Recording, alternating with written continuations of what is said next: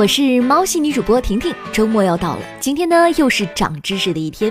小学语文教材拼音出错的话题，昨天出现在了微博热搜排行榜的首位。有网友吐槽，部编本小学语文教材一年级上册的汉语拼音出错了，吃乌啊、歘和 n a n 拼不出对应的字，是误人子弟。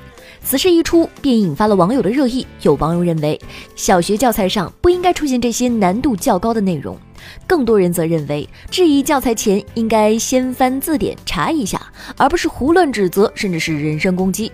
对此，微博认证为山东大学文科一级教授、曾任北大中文系主任的账号温如敏发微博回应说：“吃哇歘对应的是歘字。”你下拉一下菜单就可以看到了啊，例如歘的一下就把那张纸给撕了。有些方言地区的口语没有歘这个字，读起来呢会有些拗口，可能是因为误认为没有对应的字词，断定是教科书错了。教材是公共知识产品，大家可以批评指正，但是最好不要炒作，甚至进行无端的人身攻击。这次多数网友挺主编，至于之前不会自己先查查字典吗？你不会认，不代表这个音不存在呀。不得不说，当了家长更要终身学习，不学习连小学低年级的语文都辅导不了嘿。最近知乎上有个问题特别火，不过火的原因不是答得好，而是连答的响呀。先来听一下问题哈：未来十年哪些基础科学突破会影响互联网科技产业？产业互联网和消费互联网融合创新会带来哪些改变？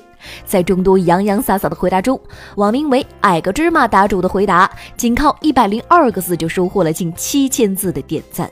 他语气不乏有些教育的口吻，并在回答中推断，喜欢这样提问的一般是在校大学生，缺乏企业实际的经营经验，建议先踏踏实实工作几年，像答主一样拿到二十万年薪，再回头看你问的这些夸夸其谈的问题。